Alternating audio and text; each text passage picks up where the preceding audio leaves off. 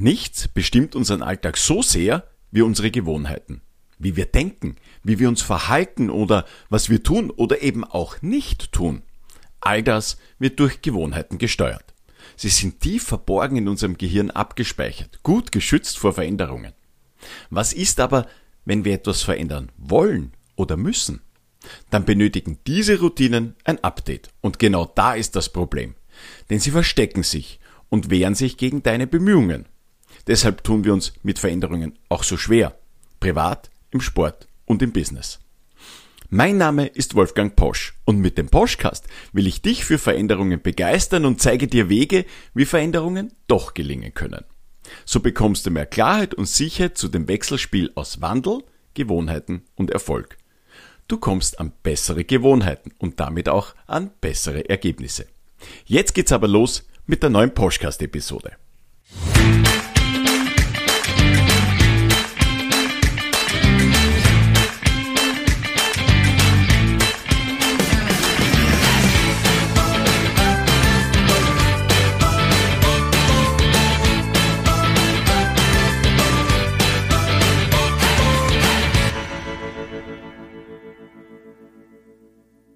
Die meisten von euch wissen ja, ich bin recht viel auf LinkedIn unterwegs. Das ist eigentlich meine Hauptkommunikationsplattform und da bin ich mit den meisten Menschen vernetzt und folge auch anderen. Und da habe ich dieser Tage einen Post vom Samuel Hess gelesen. Der Samuel gehört zum Team von Snox, einem sehr erfolgreichen Online-Händler für Basic, Socken und Unterwäsche. Und der Samuel, der ist äh, dort AB-Tester, das heißt, er testet immer Variante A gegen Variante B und schaut, in welche ist das äh, Ergebnis besser. Und das finde ich einfach unglaublich spannend aufbereitet und sind immer wieder super Beiträge dabei. Und da war diesmal eben einer dabei, wo er über sich selbst und sein eigenes Verhalten gepostet hat. Äh, die Idee war, wie kann er weniger Zeit am Smartphone verbringen? Und klar, typisch in Samuel-Manier ähm, ist er hergegangen und hat ähm, die Annahme getroffen, wenn er den Bildschirm, auf dem er arbeitet, unattraktiver gestaltet, in seinem Fall ausgraut, also farblos macht, nur schwarz-weiß, dann wird dieser Bildschirm unattraktiver und er verbringt weniger Zeit auf diesem Gerät. Und es ist ein sehr kluger Ansatz, denn Gewohnheiten hängen tatsächlich an Orten. Das wissen wir inzwischen aus Verhaltensforschungen. Und im Anschluss hat sich daraus äh, jemand aus meiner Community gemeldet, der Christian nämlich. Und daraus hat sich eine äh, wirklich spannende Unterhaltung gegeben, ein Austausch. Wir haben da viel hin und her gechattet. Und auch da an der Stelle herzlichen Dank, Christian, äh, für diesen konstruktiven Austausch. Der Christian und ich haben uns eben diesem Thema vom Samuel genähert, diesen Smartphone-Zeit, äh, Zeiträuber. Und da sind wir dann auch hängen geblieben. Und, äh, das Smartphone ist ja heute zu einem ständigen Begleiter für uns geworden. Ähm, früher mal war das so, da war das die Geldbörse das heikelste Ding. Da wusste man, äh, wenn man das Haus verlässt, ohne Geldbörse geht gar nichts. Heute ist es so, man braucht ungefähr 30 Sekunden, bis man draufkommt, dass man die Geldbörse äh, vergessen hat. Man braucht aber gerade mal sieben Sekunden im Schnitt, bis man draufkommt, dass man das Smartphone vergessen hat. Und äh, de deshalb äh, bringen wir auch äh, sehr viel Zeit auf dem, auf dem Display zu. Ähm, und ich selbst nutze das ja auch wirklich intensiv. Und auch ich habe festgestellt, das knabbert natürlich an der einen oder anderen Stelle sehr viel Zeit weg. Ja.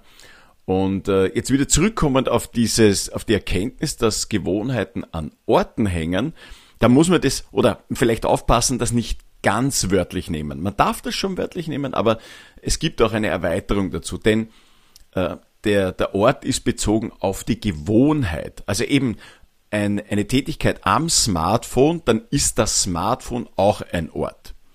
Und deshalb gibt's ja auch so viele Menschen, die das Smartphone sich dann auch noch extra hübsch machen. Ja, da, weiß ich nicht, irgendwelche Design-Overlays machen oder die Icons entsprechend in einem Muster anordnen. Da gibt's alle möglichen äh, Sachen, die die Menschen da tun. Bei mir selbst zum Beispiel ist meine Iconsammlung am iPhone oder am iPad, also ich verwende Apple-Geräte, ähm, ist die von links oben nach rechts sortiert immer mit der Idee, meinen Morgen dort zu starten. Also von links oben, da geht's los, das ist die erste App, die ich öffne, dann die nächste und so weiter. Und das gehe ich dann alles durch und dann bin ich quasi ready for the day. Und ähm, will ich zum Beispiel jetzt meine LinkedIn-Aktivitäten erhöhen, ähm, im Gegenzug zu den zum Beispiel Instagram-Aktivitäten, dann muss ich natürlich das LinkedIn-Logo oder die, das, die, die App eher links hinlegen, also mehr an den Anfang, damit dann nicht so viel Zeit verloren geht oder Energie verloren geht an der Stelle. Also muss ich die Icons umordnen. Idealerweise bringe ich das Icon, das ich gar nicht mehr verwenden will oder dessen Routine ich wegschaffen will, überhaupt auf einen zweiten Schirm, um eben mit dieser Routine zu brechen. Und dann macht man da einfach weiter und irgendwann stellt sich diese neue Routine ein. Im Business gibt es zum Beispiel sowas ähnliches, da kann man auch dieses Verhalten vernutzen. Ähm, und ich zum Beispiel, Meetings sind für mich Zeitfresser Nummer eins. Ja. Ähm, mich nervt, dass die oft schlecht vorbereitet sind oder vor allem, dass Zielsetzungen nicht klar sind. Also wenn die Menschen zusammenkommen, was soll denn dann am Ende rauskommen? Ähm, oft arbeiten dann auch nicht alle mit und machen irgendwas anderes. Wir kennen das alle, ja, und so weiter. Da wird dann leider ganz viel Zeit versch, ja, und so weiter. Ich versuche deshalb immer zwei Terminformen zu finden. Die eine davon sind sogenannte Regelmeetings, Schurfixe, Wochenmeetings, also Meetings, die in regelmäßigen Rahmen gleiche Inhalte äh, bearbeiten. Und da versuche ich die Rahmenbedingungen, den Ort, also das kann zum Beispiel auch, äh, wenn jemand mit äh, Zoom oder Skype oder Teams arbeitet, der Hintergrund sein. Das kann auch der Ort sein. Ja? Ich versuche das mit einer fixen Agenda immer gleich zu halten. Also ein hohes Maß an Gewohnheit einzubringen. Denn gewöhnen sich die Menschen daran, werden die Meetings schneller und effektiver. Sie wissen ja, was sie einbringen müssen, sie wissen, was sie mitnehmen können. Für Kreativmeetings, also dort, wo neue Ideen zu Geschäftsmodellen, ähm, neue äh, Gewohnheiten entstehen sollen, also dort, wo Veränderung stattfinden soll, dort sind dies, sind diese, äh, diese Gleichheiten natürlich Bedrohungen. Und da wähle ich gerne bewusst andere Orte und Formate. Ähm, ich möchte die Menschen bewusst rausreißen aus dem Ganzen. Das kann man eben machen durch ein bewusst anderes Programm, das man verwendet im digitalen Zusammenarbeiten oder indem man auch äh, physisch rausgeht aus dem Unternehmen an, andere Orte geht. Ähm, wer mir auf LinkedIn folgt, wird ab und an jetzt immer wieder öfters den äh, Begriff Hashtag äh, Tapetenwechsel lesen. Da gehe ich an andere Orte, um bewusst mit Gewohnheiten zu brechen. Und wie gesagt, es geht auch mit, mit äh, digitalen Zusammenarbeiten. Ähm, glücklicherweise haben wir in unseren Breitengraden ganz gute mobile Abdeckungen. Da kann man sich vielleicht auch mal mit dem Laptop unter einem Baum im Freien setzen. Mein Kollege in Deutschland praktiziert das regelmäßig und das ist immer, das sind immer gute Ergebnisse dabei. Wichtig zu beachten ist, also wir haben ja dieses die fixen, diese fixen Regeltermine und dann eben diese bewussten Kreativtermine. Bei den Kreativterminen wichtig, nicht zu verkomplizieren bitte. Äh, weil die Veränderungen an sich ohnehin schon genug Kapazitäten erfordern. Also da bitte immer wieder aufpassen an der Stelle. Vielleicht kurz zur Erklärung, warum denn das auch funktioniert. Unser Gehirn ist ein exzellenter Mustererkenner. Und zwar schon lange bevor uns das Muster bewusst ist, hat das Gehirn diese Muster ausgemacht. Deshalb sind Routinen, Gewohnheiten immer das Ziel unseres Gehirns. Es versucht nämlich, und das weiß man aus Messungen, Energie zu sparen. Routinen, Gewohnheiten, Dinge, die immer gleich ablaufen, ablaufen sparen Energie. Und unser Körper ist tatsächlich ein Wunderwerk an Energieeffizienz. Der macht immer das, was am optimalsten ist für den Körper und für den Energieverbrauch. Auch wenn uns dieses Verhalten nicht an das gewünschte Ziel führt. Und dabei ist eben der Einbezug von Orten essentiell. weil eben das Gehirn darauf achtet, wo kann ich das optimal abbilden. Deshalb empfehle ich immer darauf achten, wo deine alten Gewohnheiten zu Hause sind. Also wo tust du das immer wieder? Ja?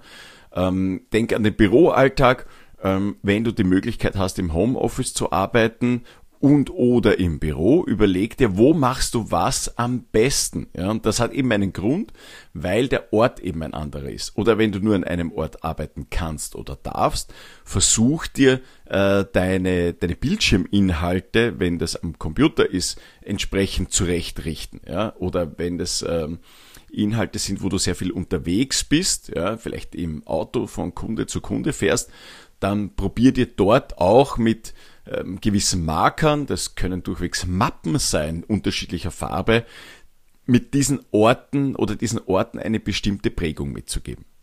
Klar liegt der Teufel immer im Detail und das zu erkennen und auch umzusetzen, ist eben die Schwierigkeit, aber dafür gibt's ja im Fall des Falles auch mich.